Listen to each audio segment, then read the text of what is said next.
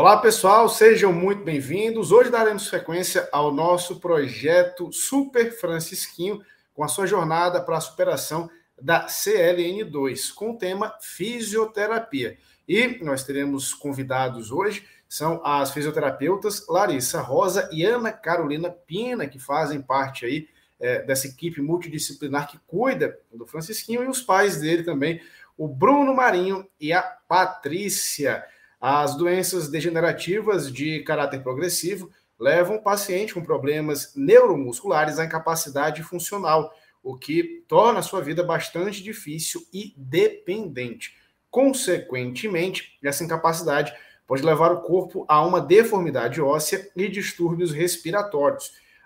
O fisioterapeuta, assim como toda a equipe de reabilitação, ele tem um papel que é de fundamental importância na tentativa de estabelecer uma melhor qualidade de vida mediante o trabalho com o paciente e a sua família. A gente sabe que nesses casos a família é fundamental para um, é, que tenha bons resultados o tratamento, lógico.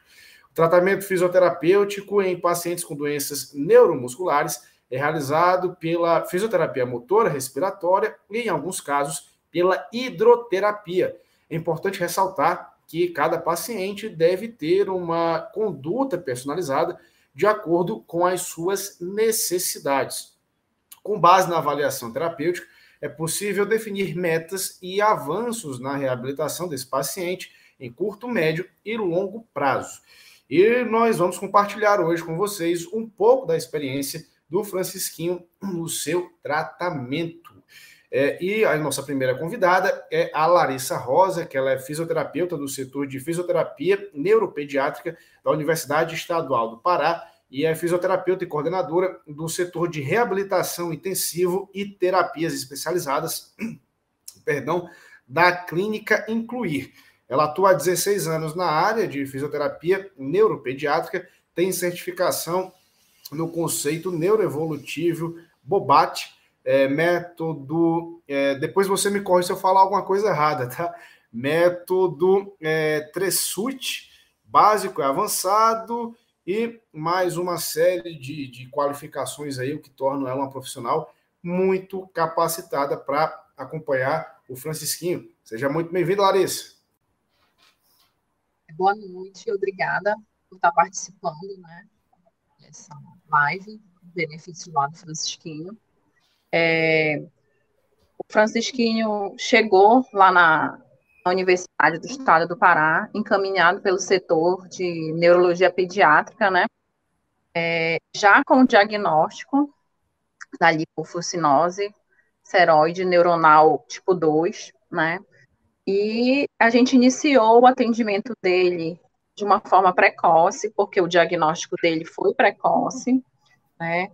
É, foi realizada a avaliação fisioterapêutica e a aplicação de algumas escalas para é, a gente avaliar em que nível ele estava, né, e poder ficar acompanhando o, o caso dele. Como se trata de uma doença rara, é, tem pouca, tem pouco material bibliográfico, né, para a gente se embasar, mas, por exemplo, procurar em livros, a gente não vai encontrar nada que, que norteie, vamos dizer assim, a conduta fisioterapêutica, né. Então, a gente teve que ver artigos, as publicações sobre essa patologia, para estar tá, é, se embasando sobre a, a, fisiopatologia da doença, né, e as condições clínicas que podiam ser apresentadas. É isso, e a gente vai é, batendo esse papo, conhecendo mais a respeito do tratamento, dos primeiros contatos é, que vocês, como profissionais, como fisioterapeutas, tiveram com o Francisquinho. E para complementar esse nosso papo, para engrandecer ainda mais, eu chamo a também fisioterapeuta Ana Carolina Pina, que é formada há 15 anos e trabalha há 11 com reabilitação respiratória com crianças. Ela fez pós-graduação também é, em 2020 e faz parte dessa equipe multidisciplinar. Seja muito bem-vinda, seja muito bem-vinda, Ana. Muito obrigada pelo convite, pela oportunidade de estar participando dessa conversa, né? Nesse momento de engrandecimento não só para toda a equipe, mas para a sociedade em geral. É isso. E para a nossa conversa, para a gente ver esse lado do paciente, da família, como a gente tem feito aqui, eu vou chamar o Bruno Marinho e a Patrícia, que são os pais do Francisquinho, também para darem aí as boas-vindas, para dar é, para começar o nosso bate-papo. Sejam bem-vindos. Olá, boa noite. Bruno foi só socorrer o Francisco, mas já está voltando, tá? Boa noite, agradecer a todos que estão participando, conhecer, para vir conhecer um pouquinho da nossa história, da nossa luta, nossa conquista com o Francisquinho, através também com essa família linda, né, que nos acompanha, fisioterapeuta, terapeutas, fono, e no decorrer das lives vocês vão conhecendo toda a nossa família completa, que fazem parte desse corpo maravilhoso, que é da família Francisquinho. Boa noite a todos. Obrigado mais uma vez. É, agradecer a presença né, da, da Larissa, da Carol. É, boa noite, Avi. E desculpa ter entrado assim, que família típica é isso, né? Uma a criança chama, a gente vai Nossa e assim real. acontece, né? Imagina, nossa prioridade aqui é sempre o bem-estar do Francisquinho, o espaço aqui ele é de vocês, então não tem o menor problema, se ele chamar de novo, se ele precisar de novo, não se furtem em ir lá. Agora, é, a, a, a doutora Larissa falou um pouco a respeito desse primeiro contato, eu queria ouvir também a respeito da doutora Carol, como é que foi o primeiro contato dela com o Francisquinho, né? Como é que ela, como é que ela chegou até o Francisquinho, como, é, como foi que começou essa participação dela nessa equipe multidisciplinar que cuida dele? Então, meu primeiro contato foi no segundo semestre né, de 2020. O Francisquinho já estava convalescente de uma pneumonia. E foi a pedido da Larissa, que é uma grande, além de ser colega de trabalho, é uma grande amiga. E, e ela veio com essa questão né, bem incisiva dele, desse, desse, dessa necessidade que estava se apresentando nesse momento. Então, é, pela, pela minha experiência já em cardiorrespiratória com crianças neuropatas e por pela essa questão de estar com essa modalidade de RTA é, que vem a casar com as manobras, os manuseios de uma fisioterapia respiratória convencional, ela pediu para que eu o atendesse. Então, no primeiro momento, eu já, quando eu conheci o Francisquinho, não foi numa fase que ele estava com, tô, ele já tinha ganhos, de uma, um pós-declínio, digamos assim. É, porque a Larissa já está muito, muito tempo com ele, né, e ela vai falar sobre isso.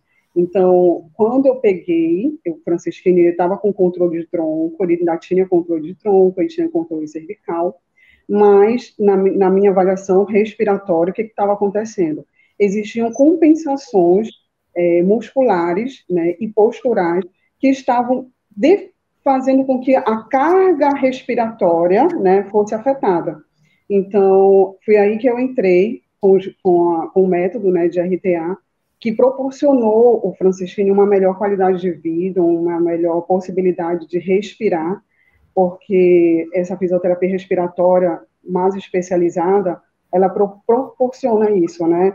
Tirar as cargas, melhorar a questão do é, um respirar mais confortável e fisiológico né, sempre buscando o fisiológico, buscando que não haja suportes respiratórios, é, suportes, no caso, mecânicos, né, estou falando de ventilação artificial, mas que o próprio paciente possa ter uma qualidade de respirar, é, de ter essa condição fisiologicamente. Então, meu primeiro contato foi nesse período que ele estava em convalescência de uma pneumonia e ele precisava desse suporte para que ele fosse é, melhor recuperado.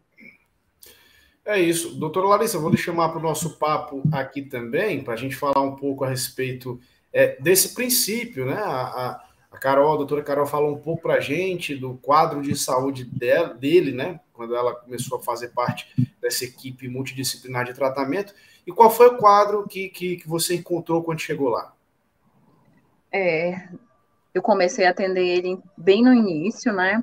ele já tinha apresentado alguns episódios de convulsão é, e estava com uma perda do equilíbrio e da coordenação motora nossa. Mas ele andava, é, corria, passava obstáculos, subia e descia a escada.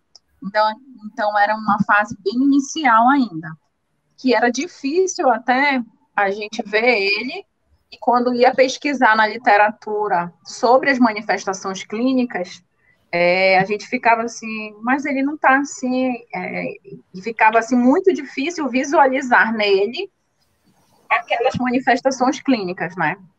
Então, o que a gente via na literatura era o que ia acontecer com a progressão da doença, não era o que ele apresentava naquele momento, né?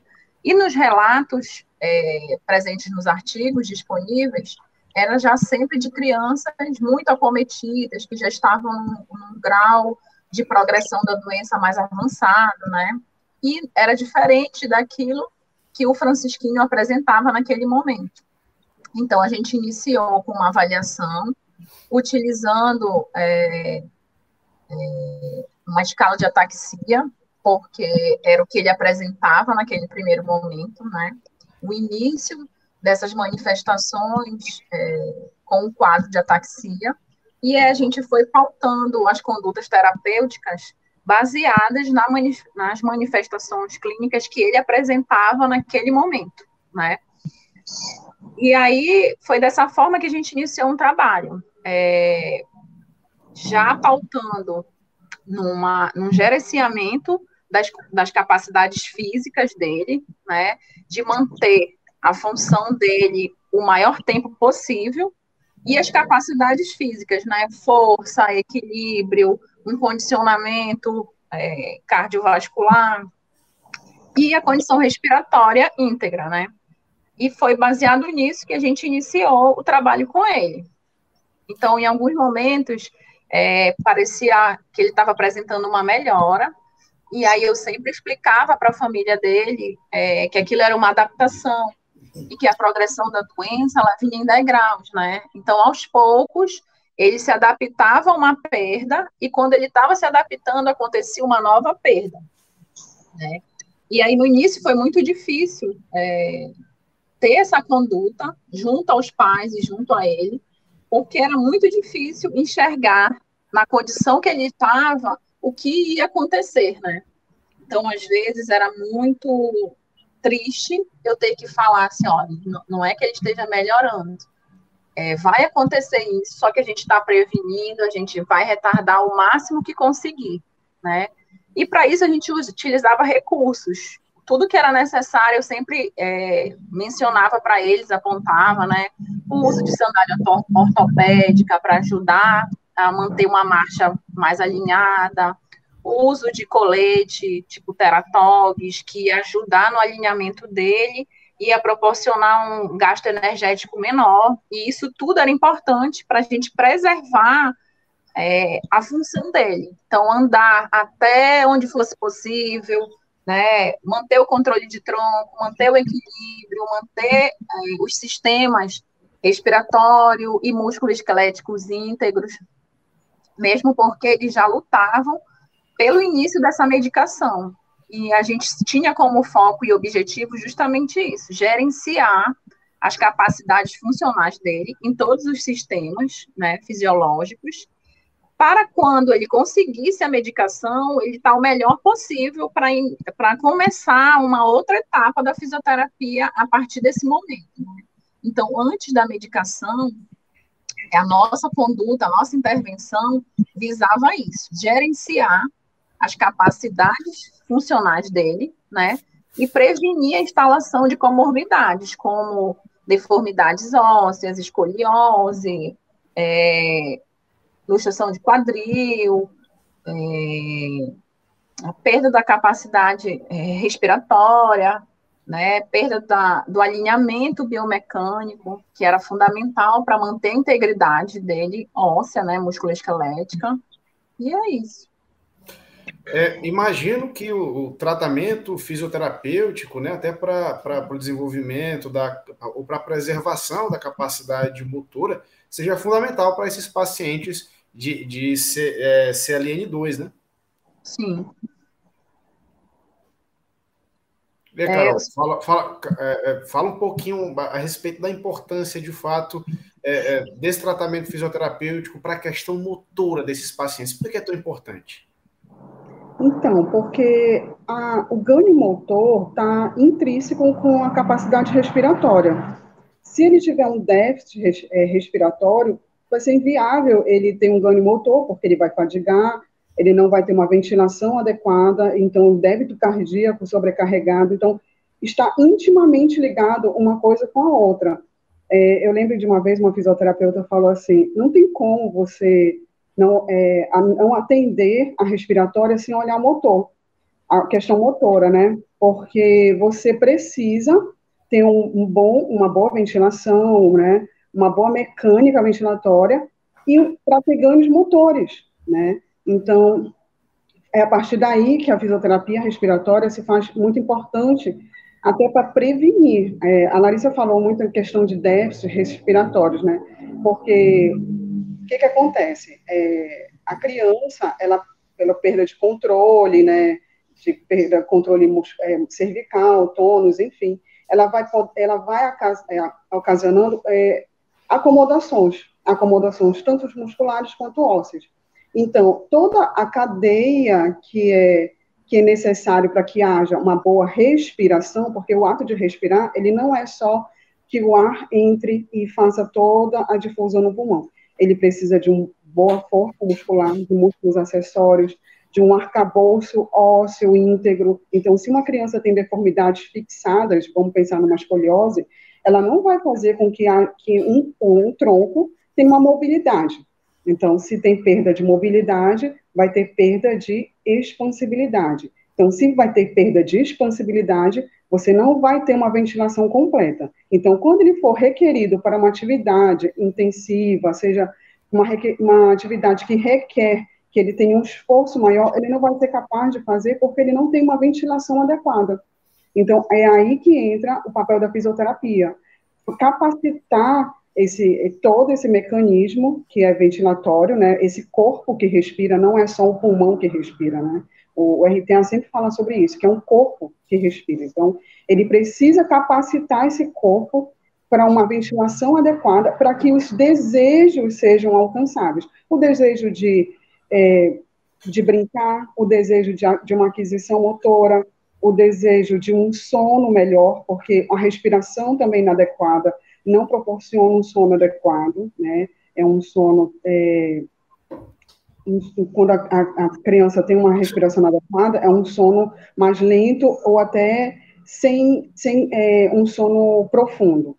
E também aquisições de deglutição, de orais. Então, a respiração, ela está inserida em todo o aspecto do, do paciente. Bruno e Patrícia, chamando vocês aqui para nossa conversa. Bruno e Patrícia, a gente lembra que são os pais aí do, do Francisquinho, o nosso grande protagonista, na verdade, aqui, né? Que é, que é ele. É, eu queria que vocês dissessem para a gente é, quais foram os primeiros sinais de, de, de, de benesse, de evolução que vocês viram após o início desse tratamento é, de fisioterapia. Aí, pode seguir, vai. Bom, é, com o início da fisioterapia, é, assim como a Larissa falou, é, essa mulher ela me fez chorar algumas vezes, sabe?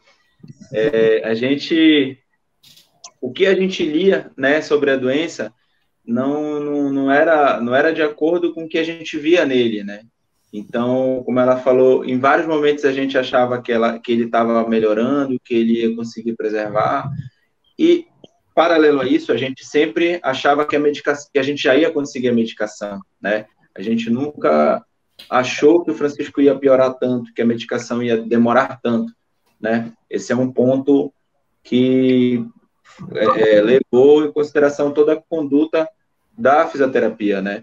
A gente sempre achou que a medicação já iria chegar e, infelizmente, ela demorou muito mais do que a gente pensou, né? Do que o Francisco poderia esperar. Então, quando a gente é, a gente achava que ele estava tendo alguma melhora, né? Mas a Larissa ela sempre chamava a gente para a situação real que estava acontecendo, né? E de, do que iria, do que já poderia acontecer com ele, né? Então, ela alertou a gente em vários momentos, todos os momentos de piora dele, é, ela sempre nunca escondeu da gente, nem, nem poderia, né? Ela sempre foi extremamente profissional, né? É extremamente demais. profissional. E, atrelado a, a isso, ela tentava é, falar de uma forma branda, mas não, não tinha como, Sincera. porque o que iria acontecer com ele era, era muito difícil, não tinha como fantasiar o que ia acontecer com ele, né? Então, é, foi, foi muito difícil mesmo. Apesar de, no início da fisioterapia, ele, ele conseguir fazer ele conseguir fazer praticamente tudo que era determinado, né? Tudo que era tudo que era preciso ele fazer, os exercícios, as atividades, ele conseguia fazer e ele conseguia acompanhar, né? razoavelmente, pelo menos. Então a gente achava sempre que ele estava indo bem, mas ela com um olhar extremamente técnico e uma capacidade profissional absurda que ela tem, a gente respeita demais isso. A opinião dela para a gente, a gente aprendeu a, a, a, entender que tudo que ela falava sempre era o, querendo o melhor dele, né? Todas as sugestões que ela sempre passou para a gente, por mais que no primeiro momento a gente não não quisesse fazer, porque aquela situação, o colete foi difícil colocar nele, ele reclamava demais, era incômodo, a sandália ortopédica, a órtese, todas essas etapas que ele passou eram muito difíceis, muito dolorosas para ele, dolorosas, então ver ele, ele chorar, isso era muito, muito angustiante, né, para a gente. O relacionamento meu com a Larissa, ele começou primeiro com ódio, depois foi amor, eu sempre falo isso para ela, né, Gente, primeiros contatos que eu tive com a Larissa, assim, eu odiava ela, porque, assim, a aceitação do diagnóstico já é difícil. E o contato com a fisioterapia foi bem mais complicado para mim, quanto mãe, né? Porque o Bruno entendia muito dessas partes técnicas e eu era zerada. E ela falava assim: olha, tem que. Aí eu lembro assim que eu sempre queria entrar na sala. Aí ela me bloqueava, ela dizia: não, vou entrar ele não vai fazer nada, fica lá fora esperando. Aí dizia pro Bruno, eu odeio ela. Ela acha que a gente adora ela, eu odeio ela. Aí o Bruno dizia pra mim, ei, é pro bem dele. E aí, quando a gente entrava, eu queria assim, que ela me falasse assim, coisas maravilhosas, assim, que tipo, ele tá que ganhando, ele, tá, ele tá bem. Ela dizia, olha, ele piorou isso, isso, isso. Quando é que vem a medicação dele? Aí eu dizia assim, eu ficava assim, eu me fechava. Então, assim, ela, ela, eu passei a entender, eu passei a respeitar a Larissa, que era a forma dela, assim, de, de querer o melhor para ele. E ela foi sempre, assim, muito sincera.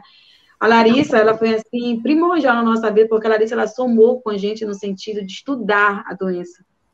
A Larissa, ela foi uma desbravadora junto com a gente da doença, né, quanto fisioterapeuta, assim, ela foi, assim, foi incrível. A Larissa, ela é, é a tia do Francisco, de fato mesmo, sabe? Aquela pessoa que somou, desbravou com a gente cada detalhe, e a gente chegou a um certo ponto, assim, que a doença avançou, a gente já começava a alinhar algo assim, a gente já começava mais a discutir sobre a doença do que já o que fazer com o Francisco, era mais sobre a doença, porque já sem a medicação já foi muito difícil às vezes trabalhar.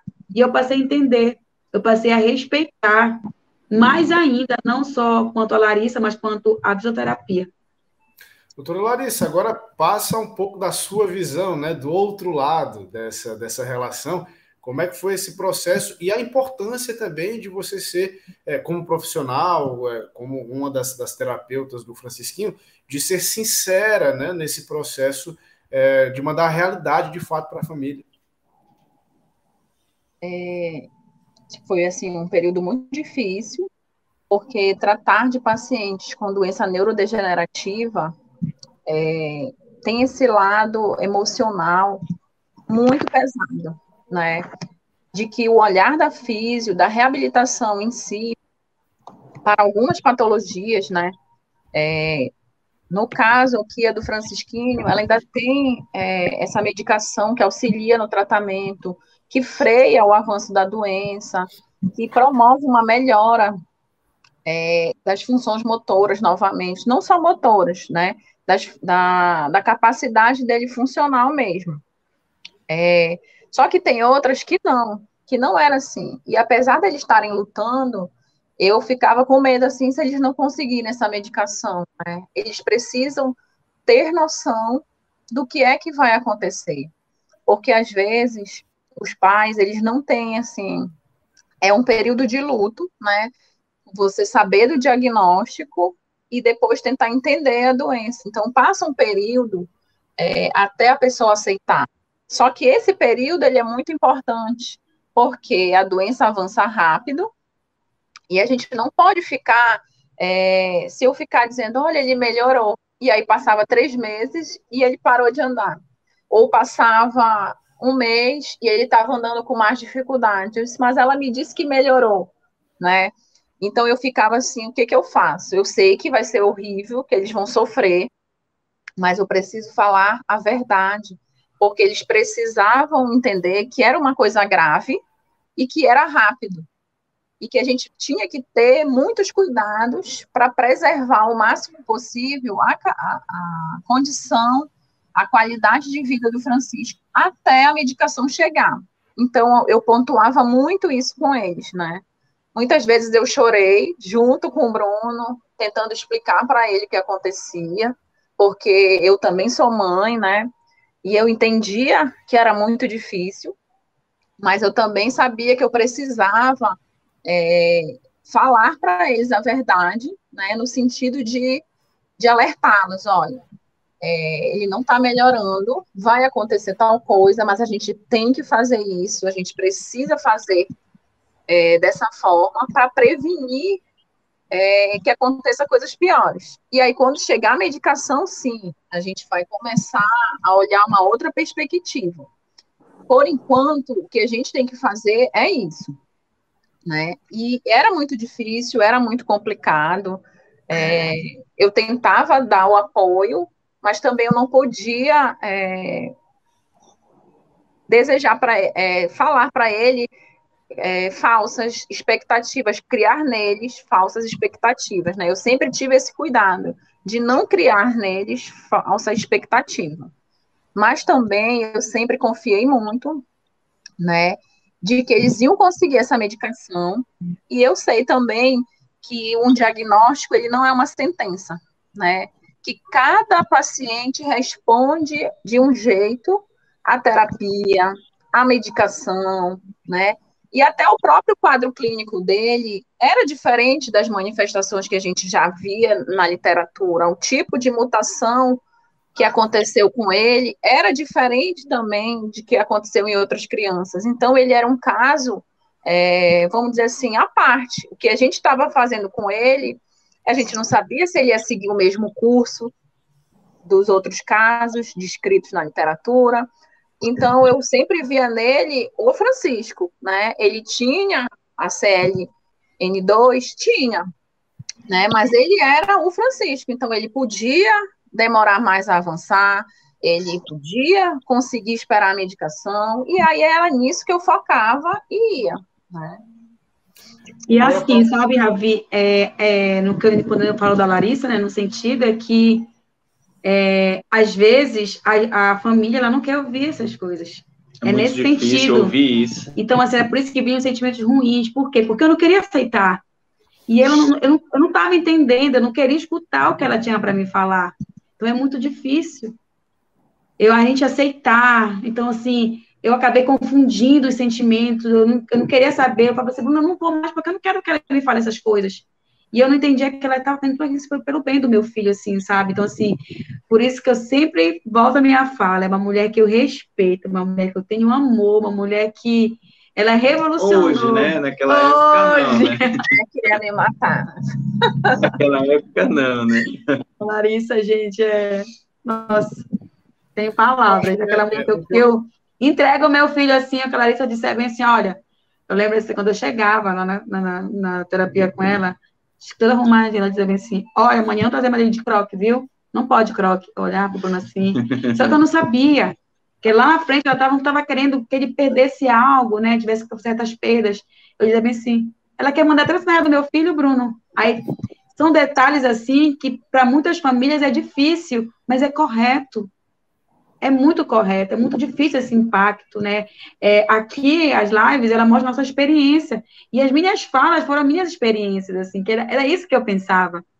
Então, assim, é por isso que hoje eu reforço para as famílias, né, que a fisioterapia, ela é muito importante para a criança, principalmente eu falo pela nossa experiência com CLN2, a medicação, ela é 50, os 50 são as terapias. De suma importância essa eu, eu, acompanhei um pouco aí da história do Francisquinho, né? Até para poder estar aqui conversando com vocês, para a gente ter um, um, papo que fluísse melhor, para ter um conhecimento maior.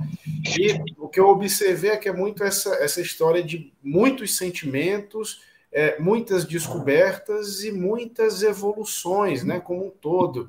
É, é, nas relações, é, na equipe multidisciplinar, nas relações com os profissionais na forma de lidar com a, com a condição do Francisquinho. Então, eu acho que é, um, é uma jornada, lógico que é uma jornada difícil, a gente sabe, mas muito engrandecedora para todas as pessoas é, que estão envolvidas, né? E a gente espera que essas informações elas também possam ser engrandecedoras e que possam ajudar outras pessoas, que na verdade é o grande papel é, que a gente tem aqui de disseminar a informação, de ajudar o Francisquinho, mas de ajudar também as outras pessoas que passem por, ou, ou por uma doença semelhante ou é, outras doenças aí que sejam raras, que tenham esse tratamento é, mais complexo. Agora, para chamar a doutora Carol para o nosso bate-papo, eu queria que ela detalhasse para a gente, e aí a doutora Larissa também fica à vontade para entrar no papo, é, começar com a doutora Carol, que faz um tempo que ela não fala com a gente, é, como é que é feita essa fisioterapia respiratória e motora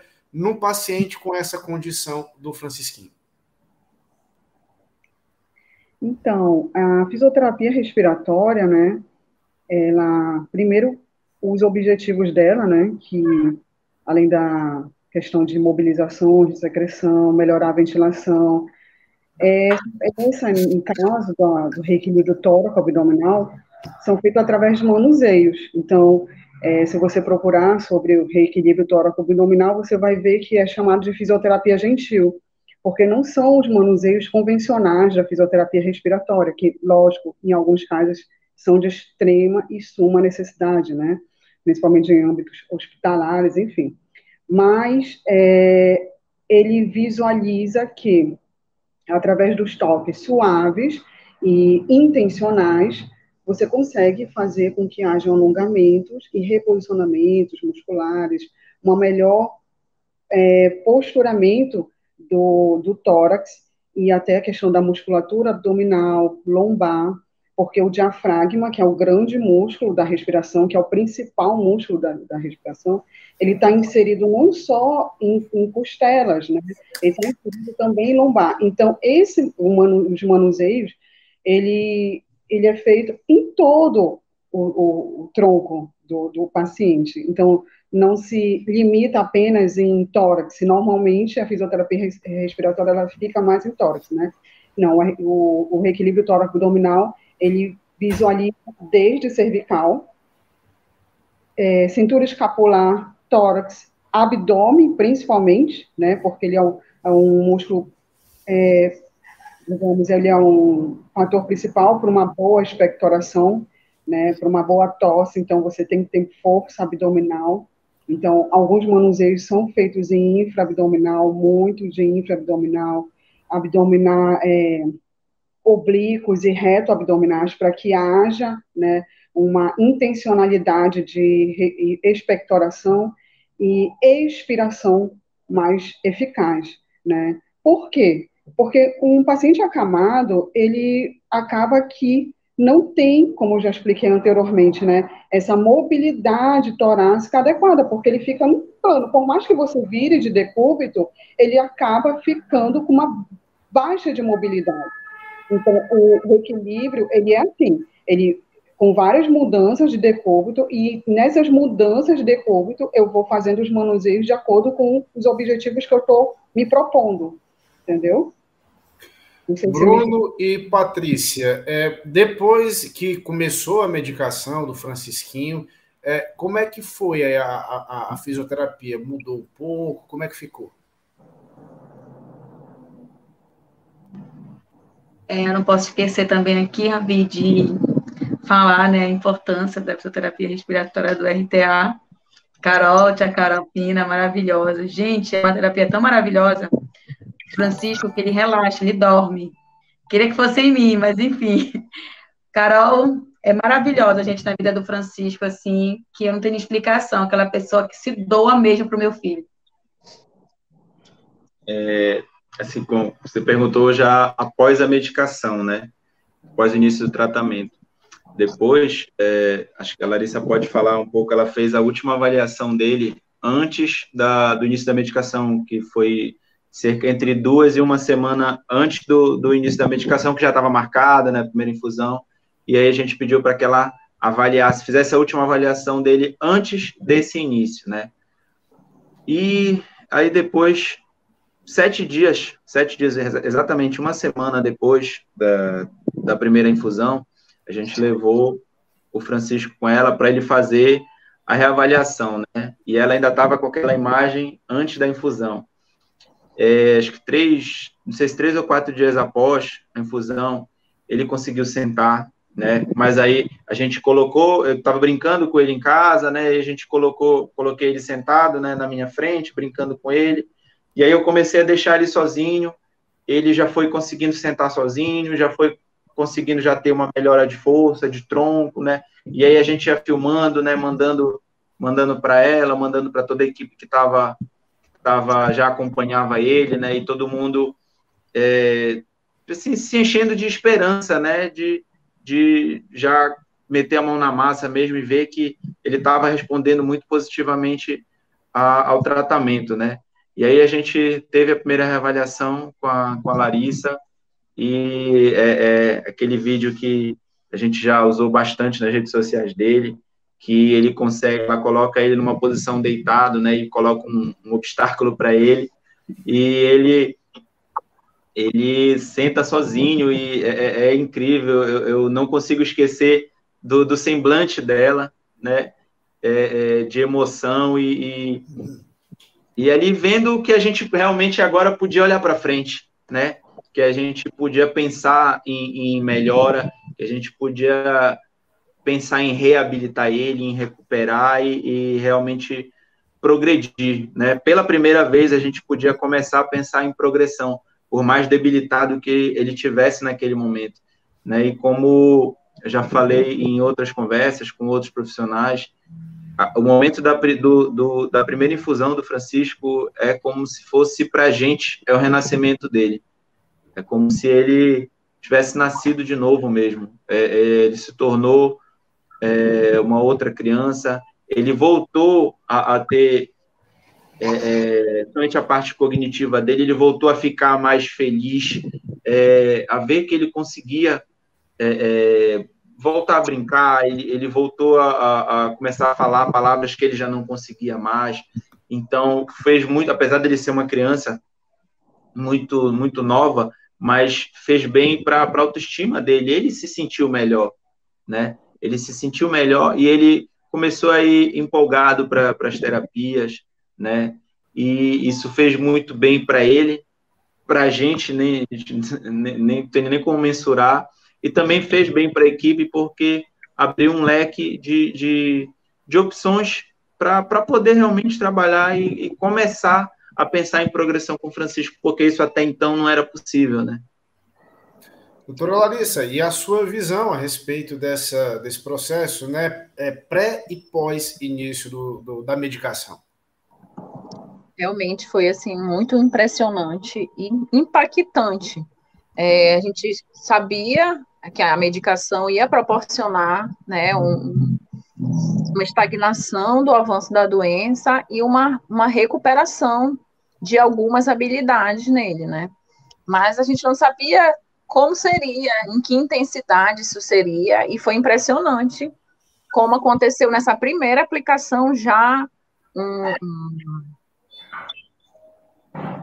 um, aparecimento, assim, um, um retorno, na verdade, um retorno de algumas funções que ele já não conseguia mais, né? Então, nesse, nessa última avaliação que eu fiz nele antes da infusão, ele já não estava mais podendo ir para as terapias, né? Porque a condição é, clínica dele tinha piorado muito, e aí, para preservar é, o nível de gasto energético dele, é, foi suspensa todas as terapias, né? E aí ele tinha feito GTT, ele já estava usando cadeira de rodas, ele não tinha mais controle é, cervical, de tronco, é, a interação dele estava muito difícil, porque ele já não conseguia mais falar, era só com o olhar, e mesmo assim ele interagia pouco, né? E aí eu fui nessa avaliação, fiz, é, usei uma tabela, né, uma escala para ver em que grau ele estava, né? E ele estava muito comprometido. Ele tinha zerado vários itens dessa avaliação, porque ele não conseguia é, fazer nada, né? Todos os itens que, que pediam para avaliar a execução, ele já não conseguia mais, né? E foi assim muito, muito complicado. Mas graças a Deus, é, uma semana depois ele fez né, a infusão. E aí o que, o que a gente viu depois é, me impressionou, me alegrou, vamos dizer assim, muito, porque era aquilo que a gente estava esperando né, acontecer. E quando você fez uma pergunta anterior, né? Tipo, o que, o que ele teve de melhora depois que ele iniciou a fisioterapia? Ele não teve ganhos, mas ele teve manutenção, entendeu? De coisas que ele precisava manter para aguardar esse momento. E aí, quando chegou lá, nesse momento, ele tinha uma integridade óssea, né? Ele tinha as articulações dele bem alinhadas, preservadas o que facilitou para ele, nesse momento pós, pós a infusão, ele ter uma, uma possibilidade, entendeu? Adequada de ter esses ganhos. Então, é, a articulação do pé dele estava preservado e a gente conseguia fazer ortostatismo com ele. A coluna dele estava o alinhamento preservado e ele não tinha escoliose é, a mobilidade torácica, a mobilidade do sistema musculoesquelético estava toda preservada. E aí, quando ele tomou a infusão, que deu uma freada né, no, na degeneração, e aí ele começou a ter as respostas, porque ele tinha uma capacidade física boa para responder bem, entendeu? Então, crianças que não faziam antes um acompanhamento, elas perdem essa capacidade física. E aí, quando toma a medicação, não ia ter o mesmo efeito que teve no Francisquinho, né? Porque ele tinha todas essas, é, essa, esse reservatório, vamos dizer assim, de funcionalidade dentro dele. E aí, quando deu um, um, uma freada na degeneração e iniciou um processo de ganhos motores e, e, e sensoriais novamente, é, foi muito bom ver, né, que ele conseguiu, ele já conseguia é, estabilizar a cabeça, ele conseguiu o controle de tronco, é, ele fazia umas transições posturais, tipo, ele conseguia rolar, ele conseguia sentar com ajuda, mas ele conseguia, né, apoiar os braços no, no chão, é, e, e conseguir adotar essas posturas que antes ele já não conseguia mais, né? E aí melhorou a interação dele, porque também, tipo, ela freia um processo de degeneração que não é só motor, né? É sensorial, é cognitivo, é, é, de vários aspectos. E aí, quando ele voltou, vamos dizer assim, é como se ele tivesse voltado, né? E aí sim, aí ele já sorria, ele começava a se expressar de novo, manifestar as intenções que ele queria. Eu quero aquele brinquedo, eu não quero, né? E aí ele voltou a fazer tudo isso, e aí foi uma virada de chave é, no nosso tratamento, né? Na nossa intervenção. A partir daquele momento, a gente não ia mais só gerenciar o quadro clínico dele.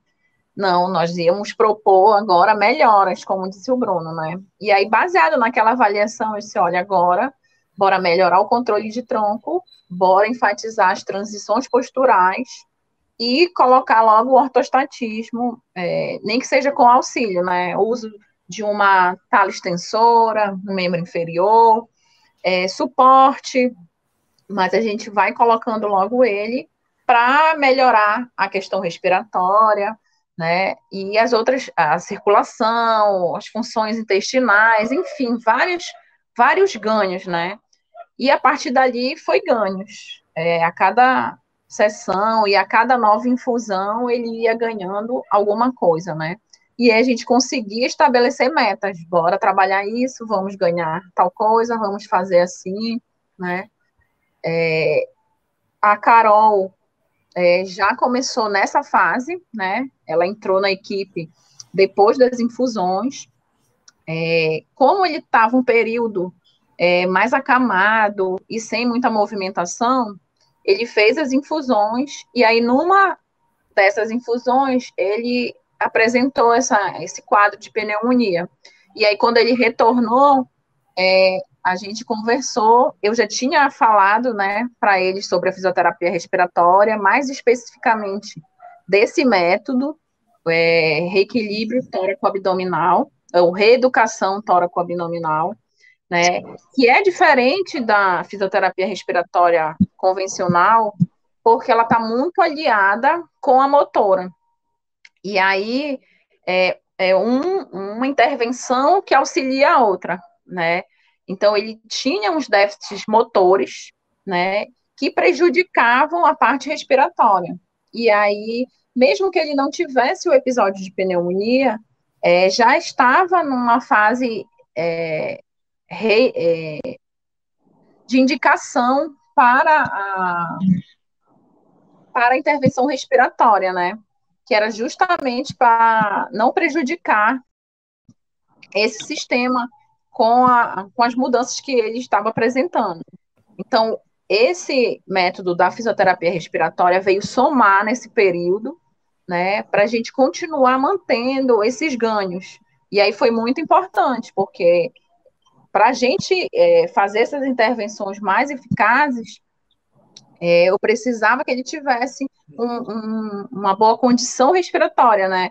Um condicionamento é, cardiorrespiratório, uma boa ventilação pulmonar, que propiciasse ele, ele aproveitar, vamos dizer assim, essa, essas terapias agora, que seriam mais, é, mais ativas, vamos dizer assim. E se a gente for contextualizar hoje, como é que está o Francisquinho e como é que está o acompanhamento é, fisioterapêutico dele? Né? A pergunta, logicamente, vai para a doutora Larissa, a doutora Carol, mas também para a família, né? para o Bruno e para a Patrícia, para a gente ter uma noção real de como é que está esse processo hoje. Começa comigo? Pode ser. São, né? É, ele continua, continua progredindo, né? Na, na questão da manutenção, ele já não tem, é, vamos dizer assim, melhoras tão extremas, né, de, de, de um momento para o outro, mas está muito na questão é, hoje da, da manutenção desse, dessas capacidades que ele já, já foi adquirindo, né, nas terapias. É, ele continua a fazer, né, fisioterapia motora é, comigo, mas ele também faz é, outras terapias é, multidisciplinares, né? É, e também faz o acompanhamento regular com a Carol, utilizando lá o, o método do reequilíbrio tóraco-abdominal. É, ele faz fono, faz físio, faz TO, faz musicoterapia, né? É, e assim, a, a, o atendimento que a Carol faz com ele, hoje é, é fundamental para dar suporte para todos esses outros profissionais atuarem, porque, infelizmente, é, de vez em quando ele tem os quadros de pneumonia, né? A gente hoje está num, num, num, momento muito complicado, né, de muitas viroses, de Covid, e ele já teve alguns episódios de pneumonia, e hoje a, a, a tia Carol, ela é fundamental para dar esse suporte para que a gente, o Francisco continuar ganhando, né, para trabalhar essa parte respiratória dele e para dar suporte para todos, para que todos os outros profissionais continuem é, dando o seu melhor e, e atendendo o Francisco, para que a gente continue podendo olhar para frente, né? Então, é, como eu estava falando anteriormente, né? E, e, o Bruno acabou de falar também da questão da pneumonia. Como eu falei na introdução, eu peguei o Francisco nessa fase aí, que ele já estava fazendo as infusões, então ele já estava tendo ganhos motores, e ele, ele precisava exatamente isso, desse incremento respiratório para que os ganhos motores não tivessem declínios, né? Sempre em ganhos, ganhos, ganhos, ganhos. Então, eu, eu quando eu conheci, eu peguei nessa fase. E como qualquer criança, né, independente da, do acometimento do Francisco, ele é uma criança, então ele está suscetível a pegar viroses, e a gente está vivendo um, um, momento muito delicado, né, de variantes, de vários vírus gripais, de via aérea superior, de via aérea inferior. Infelizmente, ele está suscetível porque ele entra em contato com muitas pessoas, porque ele faz terapias, né? Ele faz terapias externas, ele entra em contato com outras crianças.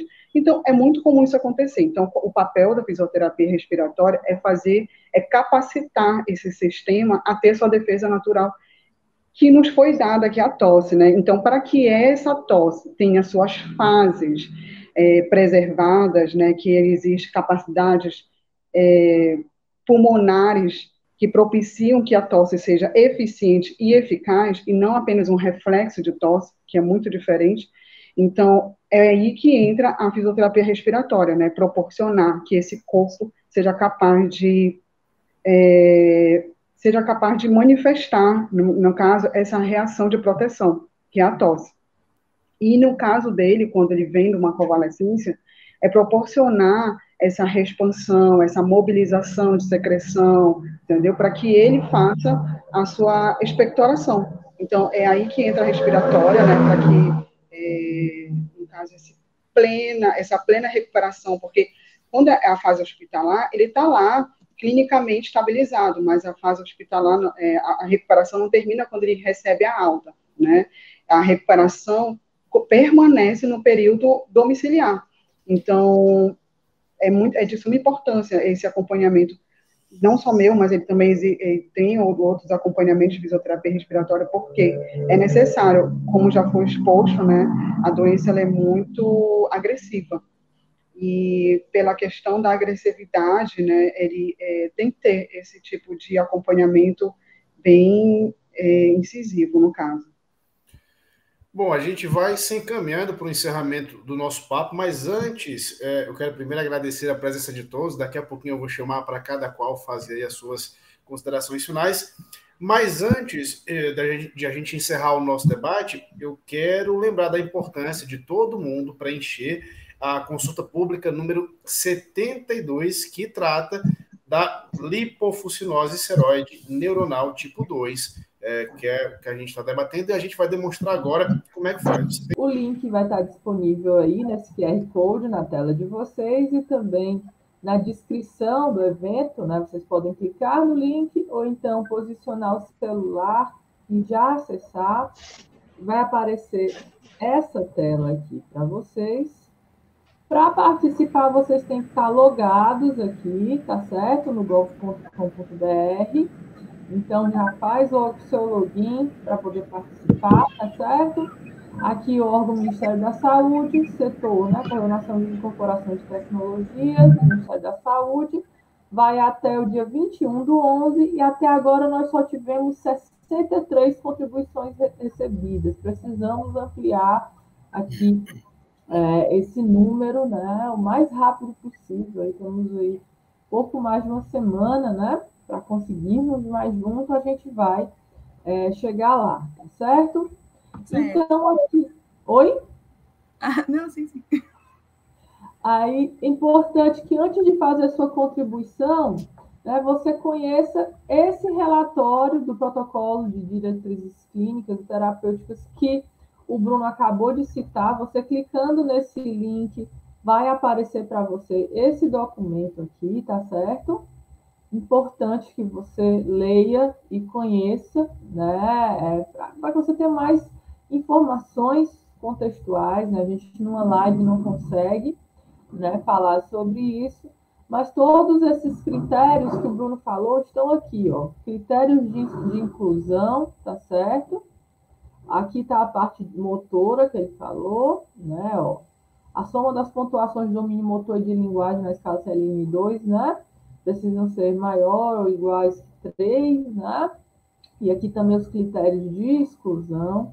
Então, importante, né? Esses são os pontos mais sensíveis aí dessa consulta e que a gente precisa estar junto para que, de fato, né, seja uma política de inclusão, né, e que essas 18 crianças, 18 famílias tenham acesso e outras mais que porventura venham né, a ter aí esse diagnóstico, ok?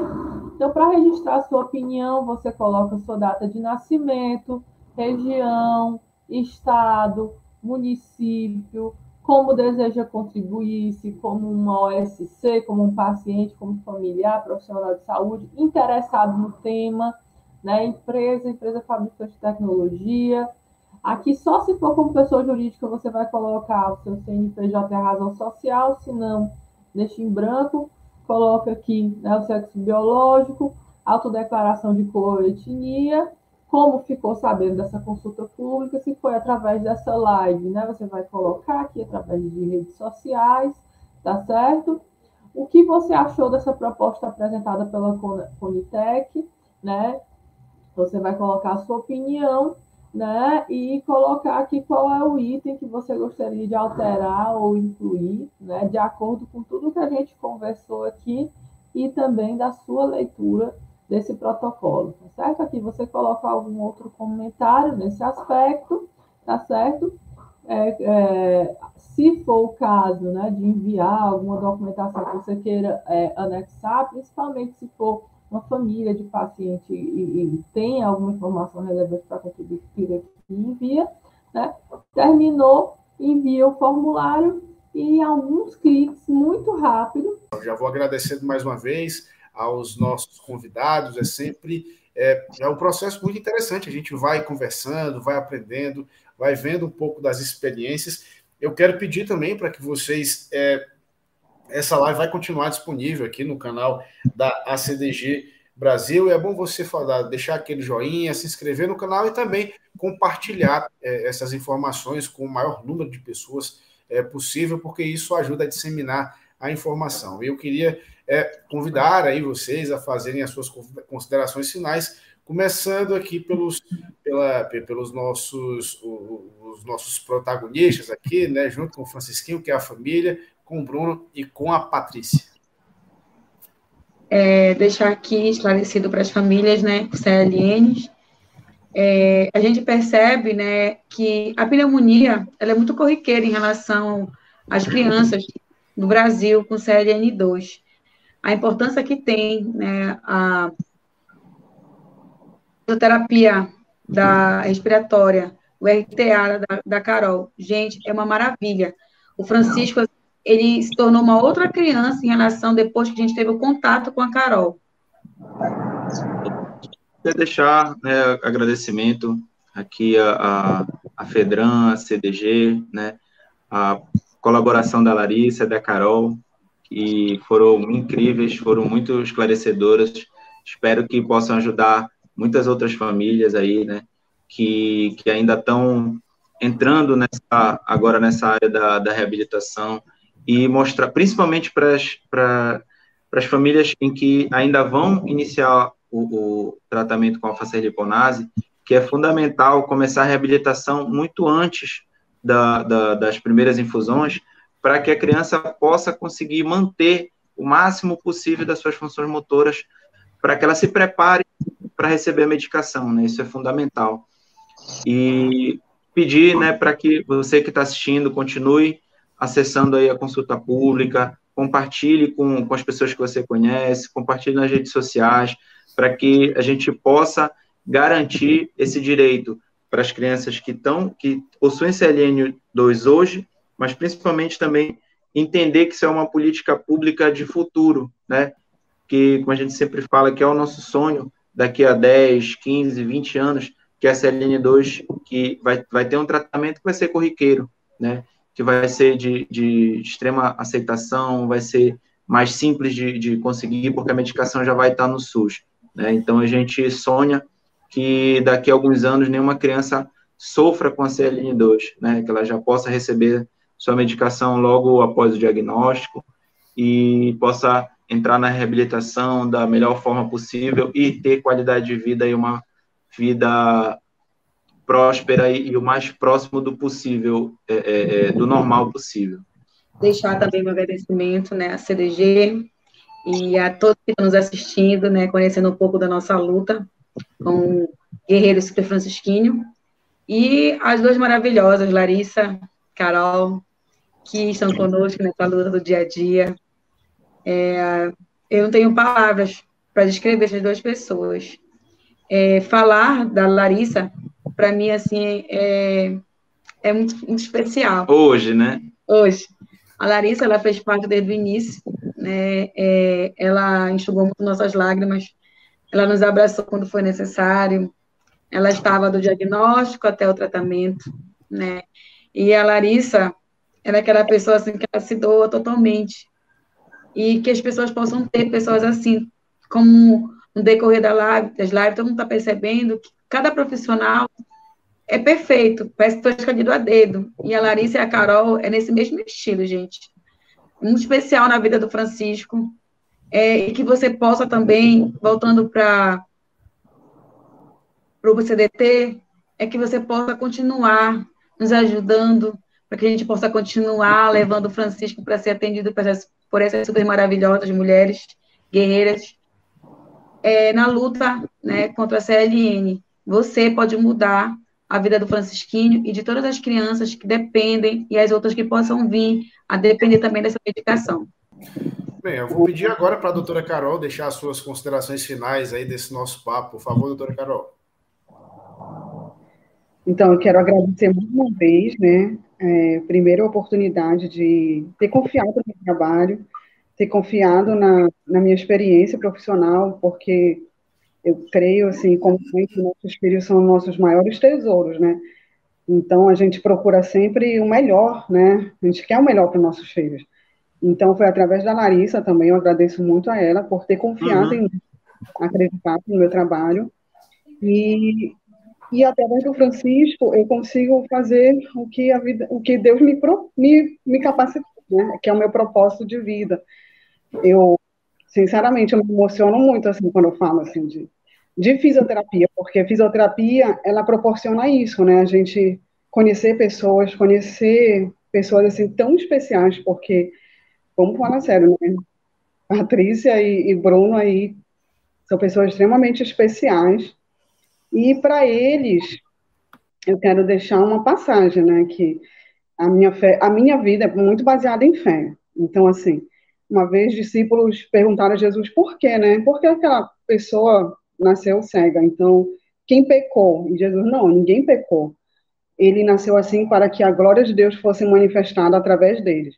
Então, eu vejo muito nisso, eu acredito nesse propósito, eu acredito, assim, que vidas muitas vidas, né, estão sendo impactadas nesse momento, né, nesse momento atual que o Francisco ele tem acesso a milhares, de, muitos, né, é, muitas outras crianças, então eu creio que muitas vidas já estão sendo impactadas e outras vidas, né, com certeza serão impactadas. Então, é um momento de muita seriedade, é um momento muito importante, e que se, todos, se todas as pessoas pudessem dar um pouco de atenção né, nesse, nessa questão, eu, eu ficaria muito grata também, como terapeuta do Francisco. Muito obrigada, viu? A gente que agradece, é, palavras como essas nos, nos emocionam, nos ensinam, e eu acho que é, além da, de a gente informar, de a gente ter é, é, esse papel né, de passar à frente essas informações, de tentar melhorar, inclusive, a vida é, de outras pessoas que necessitem desses processos, desse tratamento, a gente vê o quanto é importante é, ter profissionais vocacionados, que amam o que fazem, é, que se dedicam para melhorar a vida dessas pessoas. Eu acho que a, a luta do Francisquinho é uma inspiração para a gente a batalha da família é uma inspiração para a gente também.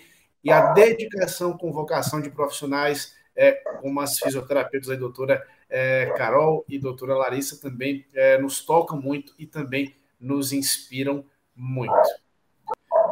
Então, dito isso, doutora Larissa, por favor, suas considerações finais.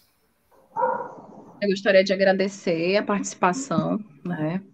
Acho que foi muito é, muito válida essa proposta que o Bruno e a Jodine trouxeram, né, e convidar para participar mais uma vez, né? Não só da, do tratamento do Francisquinho, mas como dessa, dessa e ajudar outras famílias, né? Como ele sempre fala, é, eu não quero só para o meu filho, eu quero para todos. Né? Isso é muito importante. E eles podem contar sempre comigo. É isso, a gente agradece bastante e fica essa troca, essa troca de carinho e esses tantos ensinamentos que a gente sempre tem. É, Olha só, Billy, tá aqui falando é, de fato, de Pode fato, falar. essas duas mulheres aí são amor mesmo, viu? É amor à profissão mesmo, sabe? Elas são sinônimos, assim, de amor ao próximo. Eu não tenho palavras, assim, para descrever esses dois seres humanos na vida da, do, da família Francisquinha.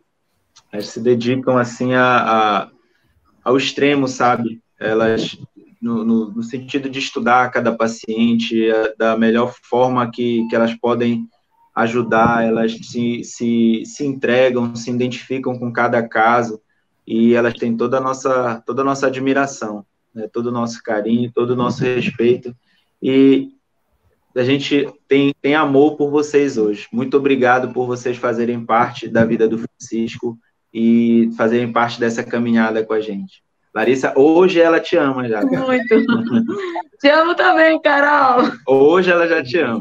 Muito amor, muita admiração, muito ensinamento muito, de vida. Muito, muito, e muito. todos nós aqui saímos daqui com um pouco preenchidos com esses bons sentimentos. Eu quero lembrar a todos que ah, a gente vai ter essa programação aí é, do Super Francisquinho diariamente aqui no canal da CDG a partir das 19 horas. Então fica ligado, não esquece de se inscrever no, no canal, deixar aquele joinha e compartilhar é, o, os nossos vídeos, porque a gente sabe que informar é melhor. A consulta pública, o link está aqui na descrição, é fundamental para esse projeto, para que outras crianças, outras pessoas que passem por isso tenham a oportunidade. E agradecer já aos nossos convidados e agradecer a você, que é nossa audiência. Fique ligado, nos próximos dias, às 19 horas, até a próxima. Valeu. Tchau. Tchau, pessoal. Até a próxima, os próximos capítulos. Participem da consulta pública lá, galera. Isso.